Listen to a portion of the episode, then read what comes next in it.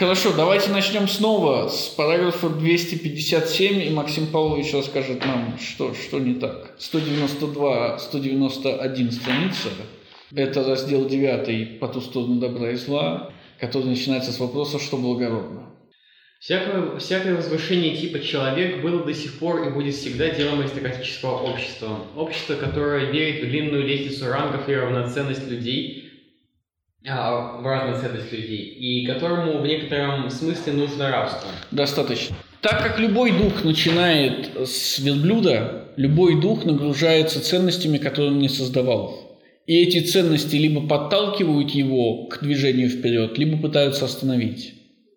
Аристократическое общество, как говорит здесь Ницше, а понятно, что ценности это в данном случае всегда коллективные ценности, то есть общественные ценности. Аристократическое общество, как говорит Ницше, всегда было и всегда будет возвышать человека или пытаться возвышать именно тип человека, то есть не каждого отдельного, а в целом.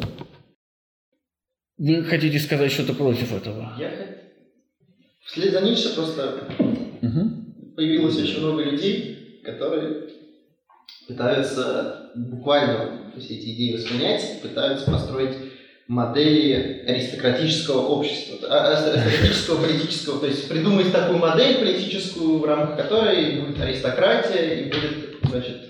Народ. Да, отребье, условно говоря. Но, как мне кажется, для Ницше все-таки все-таки Смотрите, э, я понимаю, о чем вы говорите. Вы говорите аристократия духа, и потому избранный народ против отребья, но избранный народ – это не политический избранный народ. Да, и вы как бы удаляете их от политического общества. Ну да, да. Вот как-то так. Это, это, это, как, как мне понимается, это некая естественная иерархия, которая может быть в любом обществе, но, ну, в смысле, естественно, я имею в виду э, вне, вне институтов. То есть uh-huh. это вот то, то, что организуется само по себе. И оно, оно вне конкретно вот этого политического строя. Оно может быть в любом политическом строе и должно быть в любом ну, строе. Мы уже говорили с вами, что политичес... нет идеала политического строя, потому что каждый политический строй зависит от времени. В этом смысле, естественно, строй все время должен меняться. И в этом смысле, естественно, над этим политическим строем должен стоять подлинный строй, который никогда не меняется. Этот подлинный строй аристократический. Избранный народ вверху, а требья внизу. Но избранный представитель избранного народа не может быть политическим деятелем и не может служить государству. Потому что тогда он перестанет быть представителем избранного народа. Да. Тут есть противоречие. Вам не кажется в том, что все стро... каждый политический строй зависит от условий, но есть над ним строй аристократический, который никто не меняет? А нет, здесь нет противоречия. Это та проблема, которую ставит сократическая философия с самого начала. Естественная иерархия людей против общественной иерархии людей. Они не могут совпадать. И, и не совпадают, и никогда не совпадали. Это возведение в догму сократической философии. Нет, почему? А, это, я бы сказал, что это возведение в догму естественного порядка. Но проблема в том, что... Или естественной иерархии. Но проблема в том, что сама природа для Ницше это проблема как мы уже говорили. То есть нет никакой, на самом деле нет никакой естественной иерархии, потому что нет никакой природы. Вернее, мы же слышали от Ницше, что у природы есть един... одно общее свойство с жизнью. Какое? Коварство. Нет. Несправедливость, правильно. И эта несправедливость, естественно, диктует неравенство.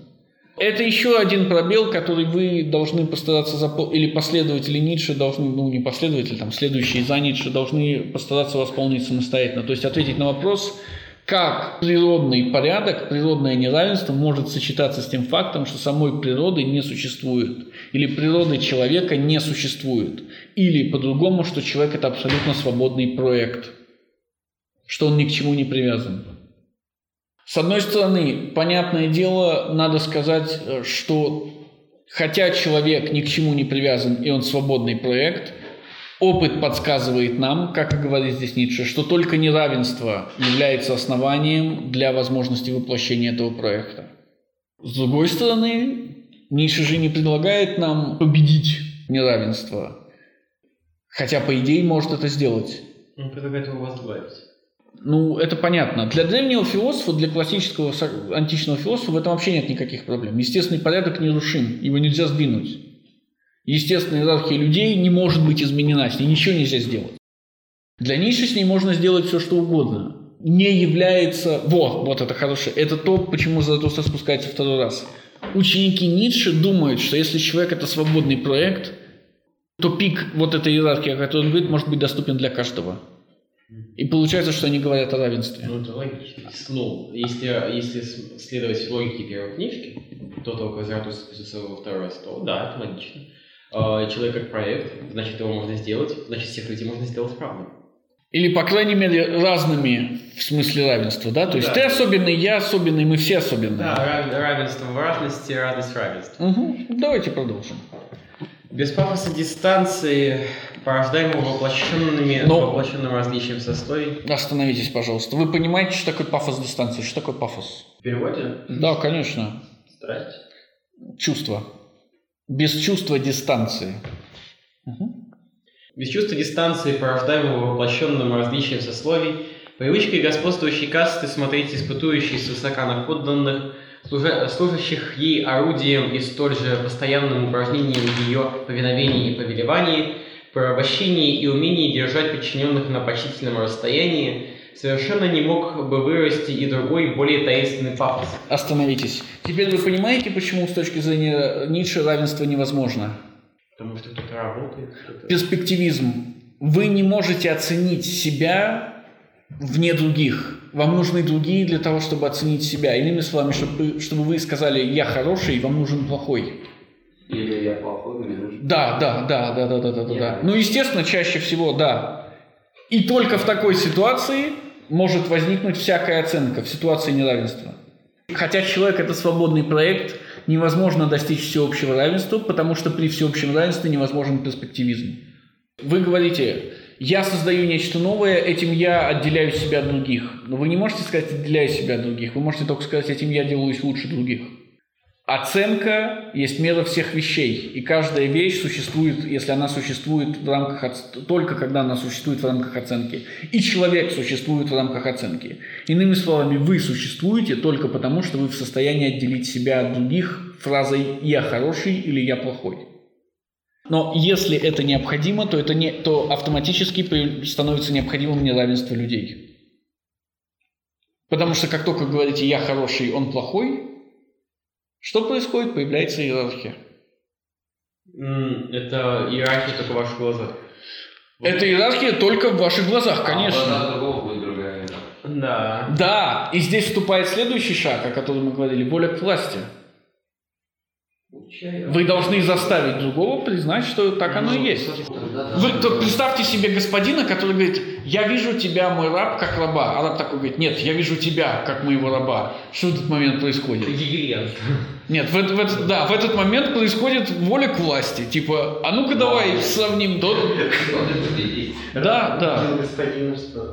Вот, так это же и есть проверка. Это же и есть воля к власти. Сократу удалось убедить господина, что то, что господин считает главным, не главное. И надо считать то, что главным считает сам Сократ. А зачем? Это и есть первый шаг рабской морали. А зачем убеждать кого-то в том, что ты господин, если все зависит от интерпретации?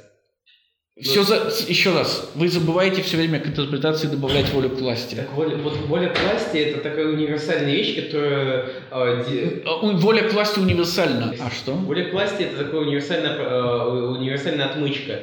А, если мы, убира... Если мы а, хоть раз опускаем волю к власти, вы... то мы получаем, что... А вы не поверите, Ницше сначала скажет, жизнь есть воля к власти, а потом скажет, все есть воля к власти. Воля к власти – это одна из фундаментальных посылок философии Ницше, и без нее философия Ницше невозможна. Да, Максим Павлович, вы хотели что-то сказать? Да, у меня появилась попытка рассказать философию Ницше в трех предложениях. Тезисы даже. Первое – это не существует истины, не существует истинных ценностей, существует только интерпретация людей этих ценностей.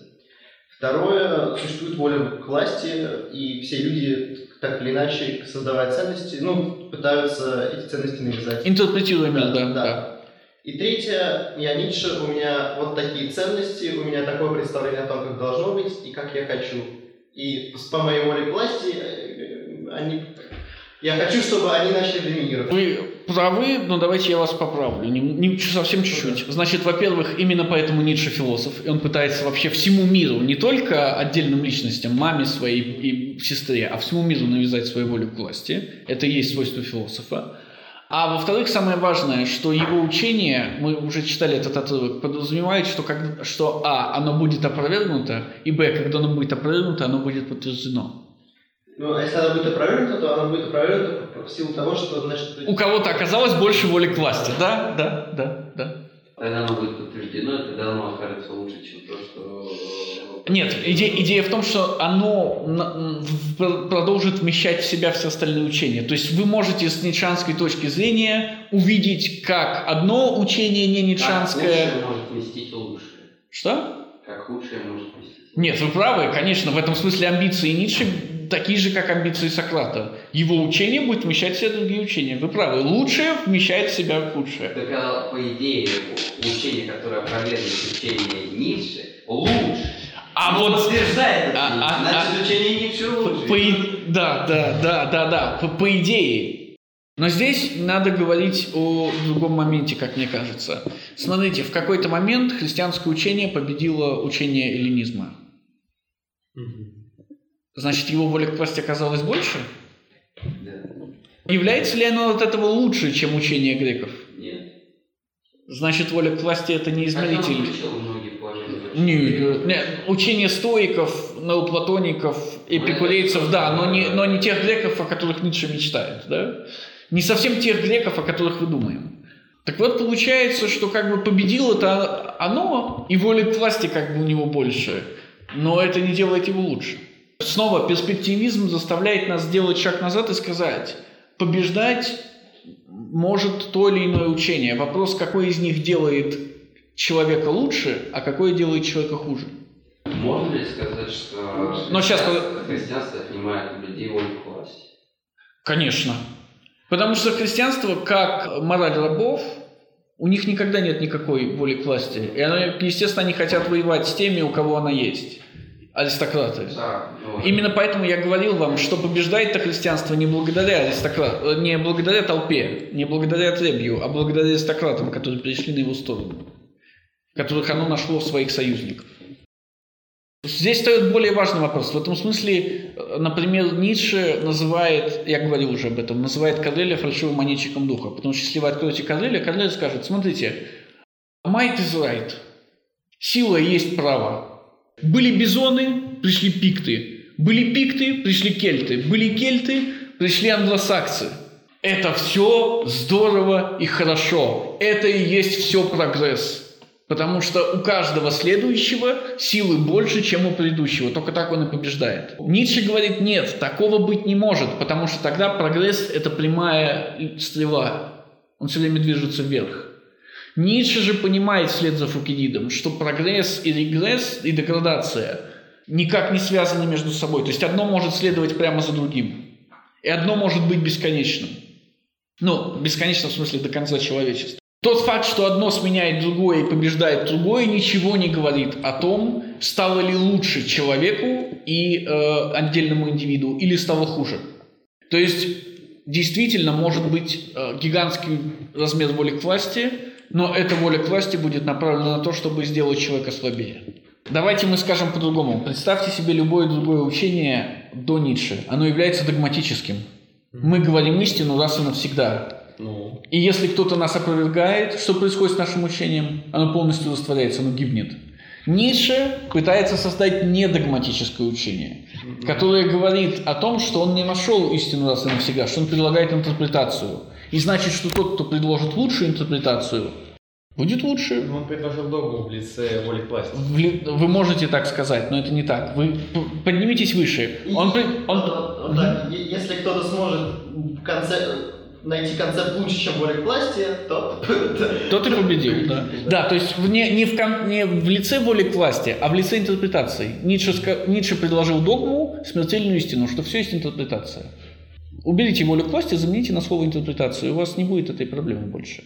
Все есть интерпретация. Учение Ницше есть интерпретация. Учение, которое заменит учение Ницше, тоже есть интерпретация. Учение Ницше скажет, что оно, что оно было заменено только потому, что воля к власти у другого учения было выше. Да, то есть что интерпретация оказалась лучше. Да, и в итоге учение Ницше все равно выставляется как победитель. Давайте, мы снова уходим, уходим прочь. Времени нет. Я обещал вам, что мы прочтем хотя бы начало этой книги, а, видимо, уже... Просто чем больше Ницше мы изучаем, тем больше... Вопрос, естественно, так это хорошо. Вот. Пишите мне на почту, если у вас есть возникают ну, какие-то вопросы. Да, но если вдруг задним числом возникают, я вот умный задним числом всегда. Без пафоса дистанции. Без пафоса дистанции порождаем воплощенным различия сословий, Привычки господствующей касты смотреть испытующие и свысока на подданных, служащих ей орудием и столь же постоянным упражнением в ее повиновении и повелевании, в порабощении и умении держать подчиненных на почтительном расстоянии, совершенно не мог бы вырасти и другой более таинственный пафос – стремление к увеличению дистанции в самой душе, достижение все более возвышенных, более редких, более отдаленных, более напряженных и широких состояний – Словом, не могло бы иметь место именно возвышение типа человек, продолжающееся самоопределение человека. Если употреблять моральную формулу в сверхморальном смысле. Вы видите, как Ницше отмежевывается от всякой политики здесь. Речь идет только, то есть политическое – это в лучшем случае фон для роста личности. Ницше говорит только об индивидуальном, не о коллективном. Конечно, не следует поддаваться гуманитарным обманам насчет истории возникновения аристократического общества, то есть предусловия этого возвышения типа человек. Истинно сурово. Скажем же беспощадно о том, как начиналась до сих пор всякая высшая культура на Земле. Люди еще естественные по натуре, варвары в своем ужасном смысле слова. Да, в самом ужасном смысле слова. Но естественные по натуре вы понимаете теперь, о чем идет речь, потому что вы знаете, что такое природа. Или свойства природы. Угу. Хищные люди, обладающие еще не надломленной силой воли и жаждой власти. Давайте я закину вас вперед и сразу скажу, что антихрист, первый параграф антихриста начинается именно с этого. Мы природа, мы как природа. Угу. А, бросались на более слабые, более цивилизованные, более миролюбивые расы, быть может, занимавшиеся торговлей или скотоводством, или на старые одрехлевшие культуры, остатки жизненной силы которых сгорали в ослепительных фейерверках духа и порчи. Декаданса. Угу. Каста знатных в начале всегда была кастой варваров. Превосходство ее заключалось прежде всего не в физической силе, а в душевной. Это были более цельные люди – что на всякой ступени развития означает также и более цельные звери. Более цельные в смысле более единые с природой, не отделившие себя планическим еще. Вспомните э, отрывок из фильма «Конан», когда, значит, китаец спрашивает, спрашивает Конана, что самое лучшее в жизни. Я. Ну вот, видите, я уже настолько старый, что я помню, а вы нет. Можете посмотреть отрывочек хороший. Возвращаемся назад к Заратустре. Можно вопрос? Конечно. Все-таки все по политическим. Почему Ницше, Ницше не является платонистом с точки зрения строения общества, государства? То есть вот политик... это идеал. Идеал, идеал Платона это не идеал Ницше.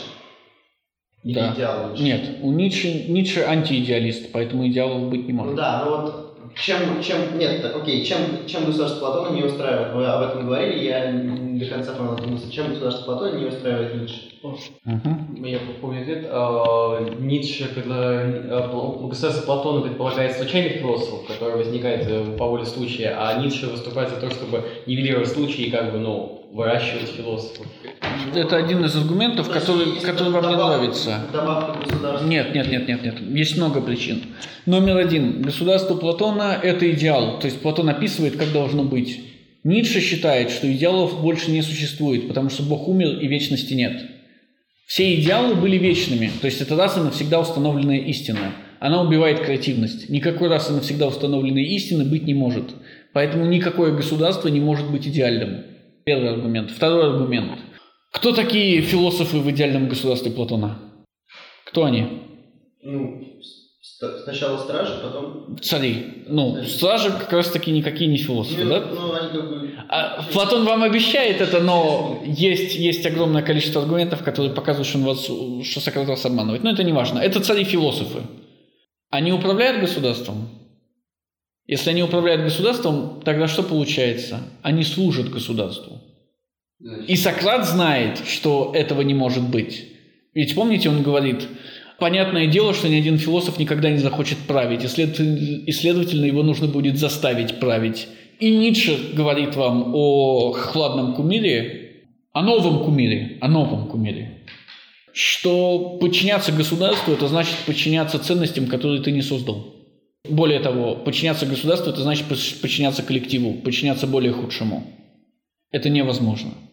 Именно поэтому утопия Платона, утопия в кавычках, потому что если вы прочли внимательно государство, вы знаете, что Сократ всем говорит, что это невозможно, что это неосуществимо, в принципе неосуществимо.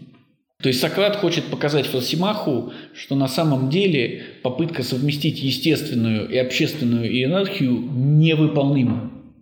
Уже, ста, уже такой умудренный Сократ, не Сократ из апологии, когда он там в пениклу идет, а уже понявший это Сократ объясняет молодому Фросимаху, что нет. Ницше же вам прямо говорит, нет, вот эти три причины, плюс названная Михаилом Владимировичем, дает нам понять, что у Ницше не может, нет и не может быть утопии, и что это даже примерное желательное государство, если вы такое можете назвать в кавычках, то есть аристократическое общество, никак не связано с э, избранным народом. Избранный народ – это не политический народ. Вот как-то так. Лучше стало? Или у вас еще все еще есть вопросы? Нет, наоборот, у меня это настолько, настолько прям соответствует тому, что Тому, что вы думали, я говорил. Да, да. Ну, да, да, то, о чем я и говорил, почему Ницше не политический аристократ, а больше. Давайте дальше. Пусть будет человека избавлен от мести. Это для меня мост к высшей надежде и радуга после долгих гроз. Угу. Смотрите, Заратустра говорит это своим ученикам. Их воля должна избавить человека от мести. Это нормально. Ваша воля должна создать сверхчеловека, ваша воля должна вас освободить и так далее, и так далее, и так далее. Но в главе об избавлении Заратустра вдруг скажет страшное. Помните, что он скажет в главе об избавлении? Я учил вас, скажет Заратустра, что воля – это освободительница. Но я солгал вам. Есть то, чего не может даже воля. Воля не может валить вспять. И так встанет проблема времени. Месть – это всегда месть по отношению к прошлому. Воля не может изменить прошлое. Поэтому здесь и сейчас Заратустра еще не говорит, как можно победить месть. Он еще не знает, как можно победить месть. Он еще не знает, что воля ограничена. Он узнает об этом позднее в ходе второй книги. Угу. Но другого, конечно, хотят тарантулы. Для нас справедливость именно в том, чтобы мир наполнился грозами нашего мщения. Так говорят они между собой. Мщению и поруганию хотим мы предать всех, кто не подобен нам. Такой обед дают сердца тарантулов. Воля к равенству – вот что должно стать отныне именем добродетели. Да, и это добродетель называется универсализм. И против всего власть имущего хотим мы поднять свой крик. Вы, проповедники равенства, бессильное безумие тиранов, так вопиет о равенстве, а, вас о равенстве, так переодеваются ваши сокровенные желания тиранов в слова добродетели. Справедливость приравнивается к равенству, так говорят все в 17, 18, 19, 20 и 21 веке. Но Заратустра знает, откуда исходит это требование справедливости, из христианства, и потому он один говорит против этого и говорит, что справедливость есть неравенство. Как мы только что говорили, только такое общество, в котором справедливость признается за неравенство, человеческий дух достигает своей высоты. Угрюмое высокомерие, скрытая зависть, быть может, высокомерие и зависть ваших отцов – это прорывается в вас пламенем и безумием вместе. И Заратустра теперь говорит нечто, нечто самое хорошее, угу. нечто, что нас должно привлечь. То, о чем молчал отец, сказывается в сыне. И часто находил я, что сын есть обнаженная тайна отца. Когда вы читаете Руссо, Слышите ли вы там призывы к кровавой революции и убийствам людей и отрезанием голов? А у людей Да, в детях отражается то, что есть, что есть тайна отца. Заратустра говорит, что по делам последователей Руссо мы можем познать, что им, чего именно Руссо на самом деле хотел. То есть Сократ хотел, Сократ хотел то, того, чего, что создал Платон? Нет, нет, нет, речь идет о массовости. Не, не об одном философе и другом философе. Речь идет о том, как масса воспринимает дети, это в смысле дети как событие, да? Христос существовал, то есть он вот этого ужаса всего хотел И мы возвращаемся назад. И только один его ученик знал, что будет за ним. И говорит, не-не-не-не-не, я знаю, чего это стоит. 30 серебряников. Дайте мне 30 шекелей, и мы утопим этого, этого самого. Я знаю, что вы хотите что-то сказать, но я, забегая вперед, и скажу вам. Смотрите внимательно. Не судит ли Золотуство самого Ницше? Ибо мы узнаем тайные мечты отца в том, что делают его дети. Да. Я это хотел сказать. То есть, давайте я перефразирую более красивым вариантом ответа. Руссо не более виновен во французской революции, чем Ницше в нацизме. Вот что говорит Заратустра. И в этом смысле вы же слышите, он все время говорит, после меня войны, войны, войны, войны, как их еще никто никогда не видывал. На вдохновенных похожи они, но не сердце вдохновляет их, а месть. Если они становятся хитрыми и холодными, это не ум, а зависть делает их хитрыми и холодными. Да, то есть Руссо и же с ним хотели отомстить. Ничего больше они не хотели. И эта месть отразилась в их детях, которые физически взяли и отомстили аристократам. Повесили их, например. Или потрубали им головы. Или поубивали их на войне. Или отняли у них все, что есть. Или все вместе взято. Я советую вам почитать Берка, который это описывает прекраснее всякого другого человека. Не размышления о французской революции, потому что это было бы читать долго. Это памфлет «Замечания политики союзников по отношению к Франции» 793 года. Ревность приводит их даже на путь мыслителей, и в том отличительная черта их ревности. Всегда они ищут слишком далеко, так что их усталость должна в конце концов лечь спать на снегу. Да, вы помните пример «Лечь спать на снегу», это пример чего? Русский солдат да. отличается от западноевропейцев в том, что когда он устает, он просто ложится лицом в снег. Выражение чего это? Безысходность. У этой безысходности есть другое название. И вам про это в школе говорили, когда описывали того самого русского солдата? Не, как это слово называется? языки? Не-не-не, это фатализм. А. Фатализм. Иными словами, эти мстители, что они говорят? Они говорят, что они являются, что они стоят на стороне прогресса и истории. То есть, что их победа неизбежна. Да, вы, вы знаете, что какие ребята так говорят активнее всего, да. Угу. То есть они не хотят уже убеждать никого. Они говорят, мне не надо никого убеждать, мы и так победим. Давайте дальше. В каждой их жалобе э, звучит мщение, в каждой их похвале есть желание причинить страдания.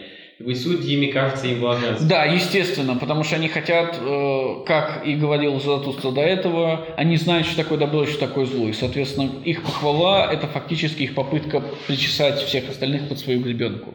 Ну так советую я вам, друзья мои, не доверяйте никому, в ком сильно стремление наказывать. И смотрите, только теперь мы понимаем, что Заратустра обращается к своим ученикам.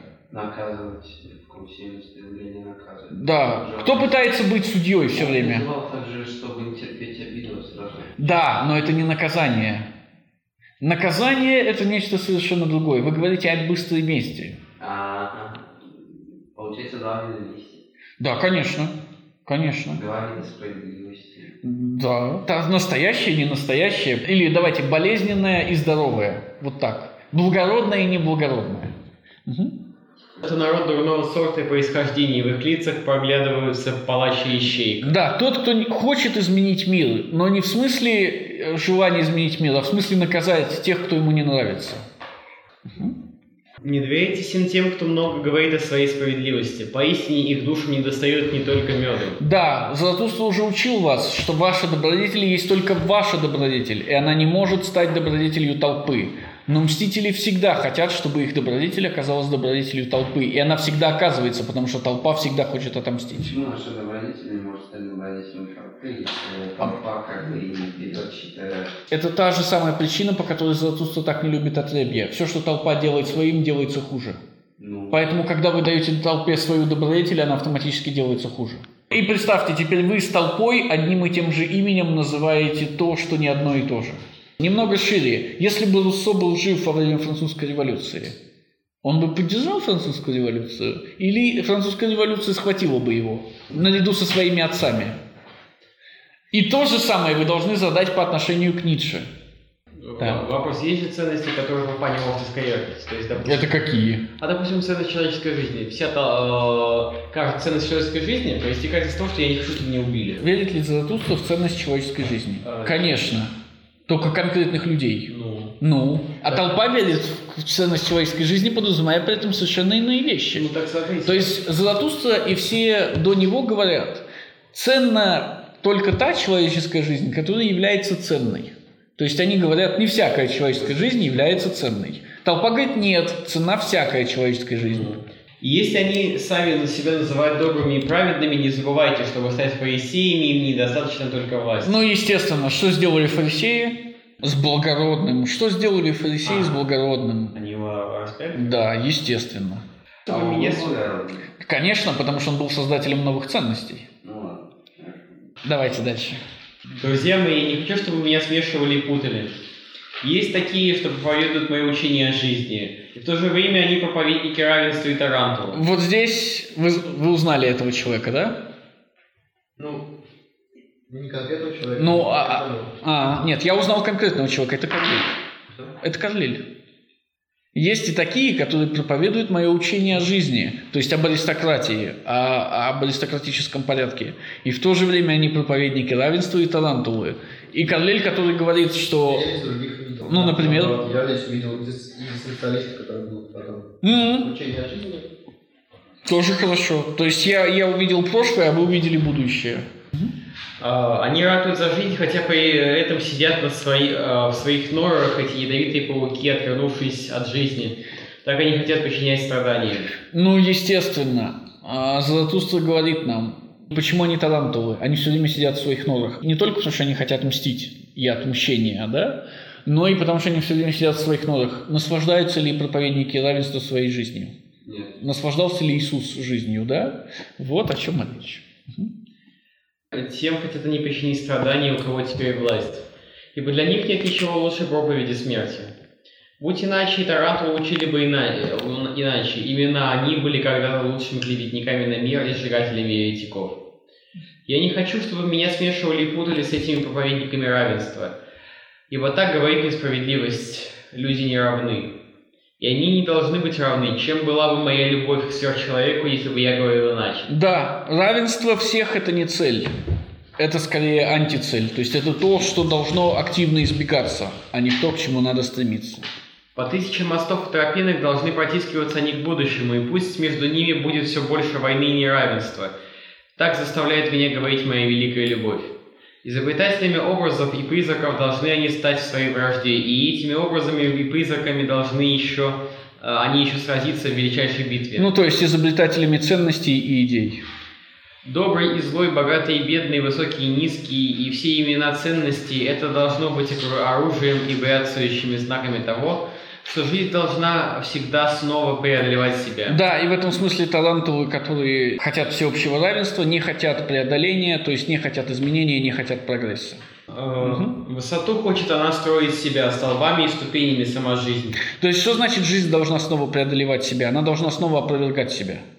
Снова и снова э, доказывать себе, что то, что было прежде, не является наилучшим, а наилучшим является следующий шаг.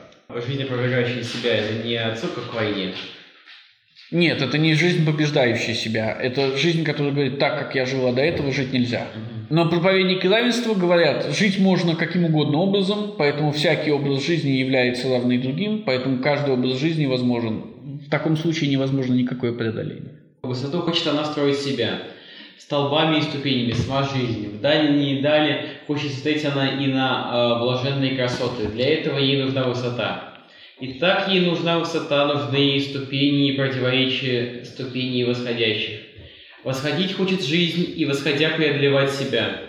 Посмотрите, друзья мои, здесь, где нора Тарантула, высятся развалины древнего храма. Посмотрите на них просветленными глазами. Да, почему развалины древнего храма? Почему не храм целиком? Потому что, когда этот храм возводился, сначала греками, а потом евреями, и те, и другие не верили в равенство. Бог евреев – это не бог равенства. И только когда эта религия пала и превратилась в христианство и деградировала, и храмы разрушились, бог христиан стал богом равенства. О чем говорит Заратустра? Религия была всегда. Это не проблема. Просто в последнее время религия стала не такой, какой она была до этого. Религия стала... Даже религия евреев все еще является религией аристократов по отношению ко всем остальным, безродным. Но религия христиан – это религия безродных по отношению к аристократам. Ну, поэтому она не смогла, доби- не смогла избавиться от притеснений других. В конце концов, все ближе и ближе к этому подходит. То есть она сейчас господствует, ее ценности сейчас господствуют, и мы видим, как все больше и больше, Ну, или вернее, все меньше и меньше ну, сама догма христианства, типа, все равны, но вот есть садомиты, есть А, грешники, Не-не-не, вы, вы же должны понимать, что не все сразу. А вот теперь есть уже и садомиты, и они равны, есть и грешники, и они равны, есть и мусульмане, они тоже равны. Есть и язычники, с ними тоже все в порядке, никаких проблем нет.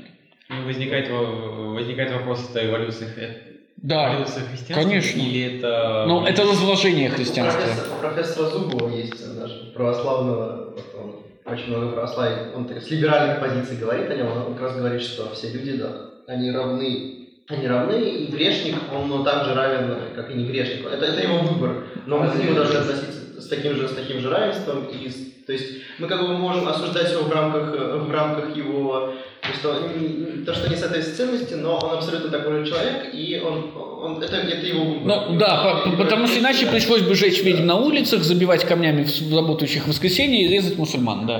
Да. Да, потому что, например, вот я, например, патриарх или папа римский, и я могу там... Вы не путаете человека, который живет полной жизнью с христианином. Вот. Я всегда говорил вам, что среди попов слишком мало христиан, там сплошные атеисты. То, о чем идет речь, это речь идет о том, ровно о чем говорит Гоббс. Не все равны, а изначальная формула «перед Богом все равны». На фоне гигантского Бога все люди настолько мелки, что разница между ними незаметна. Именно поэтому Заратустра говорит, теперь, когда умер Бог, шкала снова упала вниз, и мы видим, что люди совершенно разные. Да, но для христиан и для либералов, следующих за христианами, она не является существенной. Помните, что Гоббс говорит? Да, есть сильные люди, есть слабые, есть мужчины, есть женщины, есть дети, есть взрослые. Однако их силами можно абсолютно пренебречь, потому что умирают они одинаково легко. Мгм. Истинен тот, кто некогда здесь в камне воздвигал свои мысли, знал о тайне всякой жизни наравне с мудрейшими. Учение о мести есть деградация христианства, которая сама по себе есть деградация более высоких и древних религий. Даже в красоте есть бой- э, борьба и неравенство, и война за власть и сверхвласть этому учит нас самым явственным образом. Как божественно преломляются здесь, здесь в борьбе с водой и арки, как светом и тенью устремляются они против э, друг друга, божественно стремительные. Да, и это то, о чем вы только что сказали. Но даже если мы посмотрим на христианство, на храм христианства, то есть вы знаете, что называется храмом христианства? Церковь. Ну, Даже если вы посмотрите на церковь, вы найдете там постоянную грызню, борьбу за власть, удушение, отравление, изнасилование, педофилию. Словом, жизнь там бьет ключом. Даже в цитадели христианства жизнь бьет ключом. У меня есть вопрос. Да. Ницше... э, В частности, сейчас, в частности, именно поэтому Лютер и вся современная Западная Европа так рьяно немножко отходит от христианства. да? Да? А еще же, почему это не нравится христианству? Некоторые могли себе купить билет в рай, некоторые нет. Да, да, да, но это претензии Лютера. Как так получается, что мне не хватает денег на билет в рай? да? Э, Вот Ницше пытается, ну, то есть Ницше борется с э, христианством то, и с наследием, ну, то есть с Сократа, то есть с прошлым. То есть С он- установками, да. Да, но более не может увидеть прошлое. Это тот же вопрос, как можно будет смириться с тем, что христианство некогда победило и некогда господствовало. Сейчас ответ для Заратустры очень простой. Прошлое будет оправдано в будущем. Если мы преодолеем христианство, у нас получится создать это будущее, то христианство окажется частью этого будущего. То есть он пытается э, реинкарнировать прошлое будущее. Нет, оправдать прошлое будущем. Смотрите, я говорил вам, когда обычный человек смотрит на свою жизнь, он говорит, какой позор. Когда философ смотрит на- назад, он смотрит не на свою жизнь, а на все человечество и говорит, какой позор. Вот как ему перестать стыдиться истории человечества? Пока ответ такой, он должен посмотреть вперед и сказать, вот этот позор будет оправдан тем, что мы из него сделаем. Человек будет оправдан смертью. Да, да. Это же Заратустра говорит толпе в самом начале о человеке и сверхчеловеке, это говорит он нам в главе об Атрегии и вот сейчас. Но он все равно должен бороться с прошлым, потому как э, христианство... Нет, это же борьба уже в настоящем и будущем. То есть это не из прошлого борьба. А Сократ? Она сейчас происходит. А Сократ? Так потому что только потому, что ценности, которые вы- выложил Сократ, господствуют сейчас. Это не с Сократом борьба, а борьба с сократическими ценностями. Понятно, что с Сократом бороться нельзя. Даже не выкопать уже, понимаете, проблема-то какая. Да. Для Ницше средневековье, это вот интересный вопрос. Оно как бы средневековье, получалось, боролось немножко с христианством в какой-то, в какой-то степени. Есть один момент в истории Средневековья, когда все-таки противоположные тенденции, тенденции противоположные христианству победили. И победили прямо в сердце христианства, в Риме. Это и есть возрождение. Нет, но Ну. я имею в виду вот это вот аристократизм, вот, вот, вот все, все то, что, против- в принципе, идейно противоречит христианству. Вот. Там каста, каста рыцарей, э, там... Но- но- но- бла- бла- благородные, Да. благородные войны. Я понимаю, о чем вы. Значит, первое, не все сразу. То есть понятно, что победил-то платоновский проект сословного государства, того самого, о котором мы говорим. Но здесь возникает второе. Благородные рыцари, почему они благородные? Потому что они слабых защищают. Рыцарь занимается тем, что он служит нищим. Это и есть, конечно, христианская победа. Но То есть понятно, что природа или история в кавычках вносит свои поправки, да? То есть там какие-нибудь христианизированные русичи, они тоже не, не снимают с себя золотые шапки и встают с коленки с протянутой рукой. Они все равно идут рубить кого-то. Но идея в том, что они идут рубить кого-то ради христианской веры, а не ради собственного обогащения. Или ради защиты народа, а не ради собственного обогащения. Гой, тут укусил меня самого Тарантул, мой старый враг. Божественно уверенно и, как, и прекрасно укусил он меня в палец. Я напомню вам, что в прошлой главе Заратустру тоже кто-то укусил.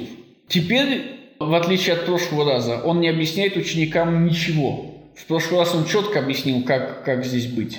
В этот раз он ничего не говорит. Но он объяснял а, да, ученик. Да. Заратустра говорит, вот нора тарантула. Потыкайте пальцем в тарантула. И тыкает пальцем в нору. Вот выскочит тарантул и укусит вас. И тарантул выскакивает и кусает Заратустру. Теперь Заратустра должен объяснить, как он укушенный тарантулом, то есть уку- отравленный ядом месте, не отравляется. Мгм. Должно быть наказание и справедливость, думает так он. Не ведь недаром же ему петь здесь гимны в честь вражды. Да, он отомстил за себя. И горе, тебе мщением заставит он кружиться и мою душу. Да, мщением заставит он кружиться и мою душу. Но чтобы не стал, а, чтобы не стал я кружиться, друзья мои, привяжите меня покрепче к этому столбу. Уж лучше хочу я быть столбником, чем вихрем мщения. Да, остановитесь. Куда это отсылка? Во что это отсылка? Не знаю, у меня Одиссея. А ни- никуда больше не может быть других отсылок. Это отсылка к Одиссею и Сиренам. Только теперь это не Одиссей и Сирена, а Заратустра и Тарантул. То есть, э, Одиссей хотел услышать пение сирен. Нет, он не хотел услышать пение сирен, потому что он знал... хотел. Нет, Одиссей не хотел. Его привязали... Он же, он же говорил, залейте мне воск в уши. Он не хотел, потому что он знал, что сделают сирены своим пением. Заратустра хочет. Но теперь, когда он хочет, он как раз хочет, чтобы его привязали к столбу, и он не стал кружиться. Вспомните еще, чего избежал Одиссей. Какое было его следующее приключение? Он выпил колдуни, которая... А, вот, вот, вот. Самое важное. Помните? Цирцея. А, Церцея, да. Она превращ- превратила его спутников в свиней. И тогда ему помогает Гермес. Помните, кто такой Гермес? Песня богов. Помните, что у Гермеса в руках? Посох Асклепия. Да, да, да. Посох Асклепия, правильно. Для Ницше, особенно в позднейшие моменты его жизни, в черновиках и набросках появится мотив. Мораль как цирцея для философов.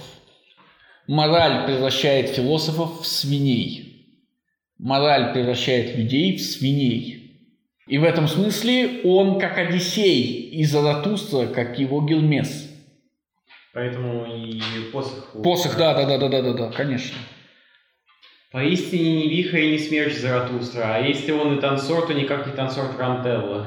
Так говорил Заратустра. Ну, понятно почему, да, Тарантеллы? Потому что Тарантел, да. На севере Италии, где, собственно, тарантулы в основном и живут, и обитают, считалось, что тарантелла – это способ спастись от укуса тарантула. Ну, Поэтому он и называется. Да, да. Но Златуство не собирается танцевать тарантеллу, он собирается э, быть привязанным к столбу. Что ж, нас ждет с вами следующая речь. В прославленных мудрецах. Речи 8-12, ну, то есть начиная с этой и заканчивая 12 речью, это речи, посвященные мудрости. И Заратустра больше не обращается к своим ученикам, он обращается к мудрым и мудрейшим. Народу служили вы и народу суеверию. Вы все прославленные мудрецы, а не истине. И потому только платили вам почтение. И еще потому выносили ваше неверие, что было оно острословием и окольным путем к народу. Да, достаточно. Мы уже читали отрывок из «По ту сторону добра и зла», где, где Ницше прямо говорит, что на самом деле все философы лишь воплощали народные предрассудки. То есть, что их постулаты, которые они не оценивали и которые лежали в основании их философии, на самом деле были народными предрассудками. Заратустра и Ницше первый, кто пытается им противостоять. Помните, мораль – это цирцея для философов. Мораль возникает из народа, мораль всегда коллективна. И в этом смысле первый шаг к тому, чтобы из свиньи стать человеком, освободиться от морали. Так э, предоставляет господин волю своим рабам и еще потешаясь над их своей волей. Но ненавистен народу, как волк собакам, свободный ум враг цепей, кто не молится и не живет, не живет в лесах. Да, от чего свободен свободный ум? Теперь мы знаем от чего. От предрассудков философов, которые на самом деле являются хотя бы отчасти предрассудками толпы, предрассудками народа. И кто не молится и не живет в лесах, кто не отшельник. Да? Угу. Если вы хотите подробнее узнать о предрассудках философов, вы должны сделать что? открыть первую главу по ту сторону добра и зла, которая так и называется. Там Ницше излагает это дело куда более подробно, чем здесь. Выгнать его из убежища, это всегда называл, это называлось всегда у народа чувство справедливости. На него он еще а, натравливает самых зубастых собак. Истина здесь, ибо здесь народ, горе, горе имущему, так звучало история. Свой народ хотели вы оправдать в его поклонении, это называлось, называли бы более к истине, вы прославленные мудрецы. И ваше сердце всегда говорило себе, из народа вышел я, оттуда же, оттуда же не зашел на меня глаз Бога. Упрямые и умные, подобно ослам, вы всегда были ходатай, ходатаями за народ. И немало властителей, желавших ладить с народом, впрягали вперед своих, впереди своих коней, еще осленка прославленного мудреца. Вы знаете, о ком идет речь? Кто такой, э, давайте, не просто властитель, а посвященный властитель, который впрягает перед собой? Конечно. То есть Заратустра фиксирует для нас начало гибели монархии.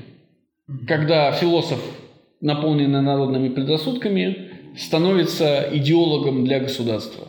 С этого начинается идея посвященной монархии. Монархия, которая заботится о народе. А, вопрос. А, получается, при Ницше уже монархии э, деградировали, и, и вот возникает вопрос. Значит, философы, которые пришли к монархам полный, полный народных э, воззрений, э, привели к уничтож... постепенному уничтожению монархии. А может Ницше быть э, суммой предрассудка своего времени? Нет, потому что сам себя он называет свободный ум. Ну, он как раз свободен от философских ну, предрассудков. Это понятно. Для этого вы должны открыть первую главу по ту сторону добра и зла, посмотреть, что Ницше перечисляет в числе э, предрассудков философов. Но первое и самое главное, речь идет о том, что философы принимают моральные основания собственных философий, не обсуждая их. То есть они заранее знают, что такое добро и что такое зло. И уже отсюда, отталкиваясь, ну, например, английские утилитаристы. Номер один для Ницше пример. То есть эти ребята знают, что жить это хорошо, а умирать это плохо. Вот откуда они об этом знают? Они вообще не думают. Зато они строят целые философии по поводу того, чтобы объяснить, что надо жить хорошо, а умирать плохо. А теперь хотелось бы мне поставленные мудрецы, чтобы вы наконец э, совсем сбросили шкуру льва. Осел в шкуре льва – это, по-моему, классический античный сюжет. Не могу вспомнить откуда, но все равно. Но Заратустра-то не, не столько про это говорит, сколько про то, что лев – это, собственно, есть испытатель, нигилист и свободный дух. Пеструю шкуру хищного зверя и космы исследующего, ищущего, завоевывающего. Да, лев отрицатель, он ищет, а знаменитые мудрецы прошлого только притворяются, что ищут, потому что они уже все нашли. Нашли и оправдывают народные предрассудки. Они никогда не становились львами, они всегда были верблюдами. То есть они как бы были философами, искателями истины, но все истины, которые они ищут, они уже давно нашли. И взяли их прямо из народа. Угу. Чтобы научился верить в вашу правдивость, вам надо сперва разрушить вашу волю к поклонению. Правдивый, так называю я того, кто идет в пустыне, где нет богов, и разбивает свое сердце, готовый поклониться. На желтом песке, полимый солнцем, жадно косится он на богатые источни, источниками острова, А, все живое отдыхает под тенью деревьев. Ну. Требования равенства, возникающие в голове толпы или возникающие на руках толпы, возникают из трудов философов, которые, естественно, подчерпывают, подчерпывают их прямо из головы толпы. Но жажда не может заставить его стать похожим на этих хорошо устроившихся, ибо где есть оазисы, там и есть идолы. Голодный, сильный, одинокий, безбожный, такой хочет быть волей льва. А свободная от части рабов, избавленная от богов и поклонения, бесстрашная и наводящая страх, великая и одинокая, такова воля правдивого. В пустыне Истаи жили правдивые, свободные умы, как господа пустыни, а в городах живут хорошо откормленные, прославленные мудрецы, вьючные животные. Да, в частности, Слава при жизни доказывает, что они связаны с толпой, а не с поиском истины. Популярность – это всегда популярность у толпы. это, это большая проблема. То есть, если вы популярны сейчас, это уже доказательство того, что с вами что-то не так. Что вы льстите толпе. Всегда тянут они, как ослы телегу народа. Не то чтобы я сердился на них из-за этого, но слугами остаются они для меня и даже если сверкая золотой сбруей. Часто бывали они хорошими слугами, достойными похвалы, ибо так говорит добродетель. Если должен ты быть слугой, ищи того, кому твоя служба всего полезнее. Дух и добродетель твоего господина должны расти от того, что ты его слуга. Так будешь ты расти сам в, э, вместе с его духом и его добродетелью. И поистине вы прославленные мудрецы, вы слуги народа. Вы сами росли вместе с духом и добродетелью народа, а народ через вас. К вашей чести говорю я это. Да, современная демократическая революция – это не вина народа, но вина философов. Почему?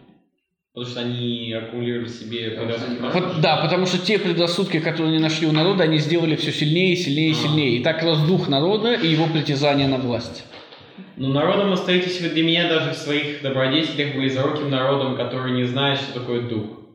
Дух есть жизнь, которая сама режет по-живому, собственным страданием увеличивает она, сва- она свое знание. Ну, то есть постоянно себя преодолевает, да. Знали ли вы уже, знали э, ли вы уже это? И счастье духа в том, чтобы, пом- э, бы- чтобы помазанным быть и освященным, и освященным слезами на заклание. Неужели Нет, знали ли вы уже это? Знали ли вы уже это? И слепота слепого, и его искание ощупью свидетельствуют о силе солнца, на которое он глядел. Знали ли вы уже это? С помощью гор должен учиться строить познающий. Остановитесь. Предыдущая фраза, понимаете ли вы ее смысл? И слепота слепого, и искание ощупью свидетельствует о силе солнца, на которое он глядел. А откуда этот образ, ослепляющее солнце? У ищущего, у философа. Конечно, конечно. И. А, когда он уходит из пещеры. Да, когда он выходит из пещеры, и э, Сократ говорит, нельзя сразу смотреть на солнце, надо смотреть сначала на э, тени, потом на отражение и так далее, и так далее, и так далее, чтобы глаза привыкли. Ницше говорит, смотрите, вот доказательство того, что ты смотрел на солнце, ты ни черта не видишь. Философы, полные народных предрассудков, знают, что такое хорошо, а что такое плохо. Они не проходили стадию нигилизма. Они никогда не искали истину. Философы, которые искали истину, смотрели на солнце, они ни черта не видят. В этом смысле они нигилисты. Мало того, что дух движет горами, знали ли вы уже это? Вы знаете только искра духа, но не видите вы наковальни, которой является он, и жестокости его молота. Поистине вы не знаете гордости духа, но еще менее вынесли бы вы скромность духа, если бы однажды захотела она говорить. Никогда не могли бы бросить свой дух в снежную яму, вы недостаточно горячи для этого. Оттого и не знаете вы восторгов или холода. Ну, Заратустра обвиняет прославленных мудрецов в том, что э, они всегда гнались за популярностью. То есть, опять же, смотрите, это обвинение против всех, кроме одного. И вы знаете, почему это обвинение против всех, кроме одного, потому что вы читали о популярных предрассудках философов. Все философы следовали популярным предрассудкам, кроме одного. И он один имел антипопулярные предрассудки. Если толпа верит своим чувствам и строит чувственный мир, и философы вслед за ней строят чувственный мир, только Платон один говорил, нет, настоящий мир – это не чувственный мир, настоящий мир как раз античувственный. Мгм. Но во всем обходитесь вы, по-моему, слишком запросто с духом. И из мудрости часто делали вы богадельню, а, богадельню и больницу для плохих поэтов.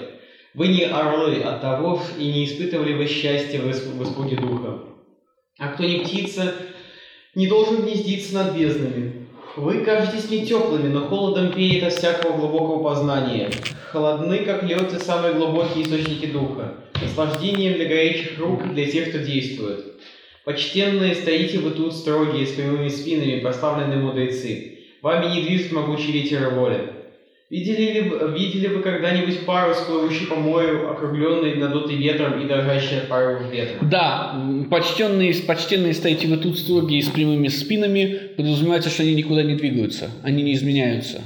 У них законченная философия, они создали систему, как Кант и Гегель. И эта система объяла собой все, она не нуждается в изменениях, дополнениях, поправках и так далее, и так далее, и так далее. Но Заратустра говорит им, постоянное изменение – это лицо философии. Надутый парус. Угу. Подобно парусу, дрожащим от порывов духа, проходит по морю, э, по морю моя мудрость, моя дикая мудрость. Дикая мудрость, да, все еще о дикой мудрости. Но вы, слуги народа, вы, прославленные мудрецы, как могли бы вы идти со мной? Так говорил Заратустра. Да. На этом мы пока остановимся, и дальше нас ждут три песни.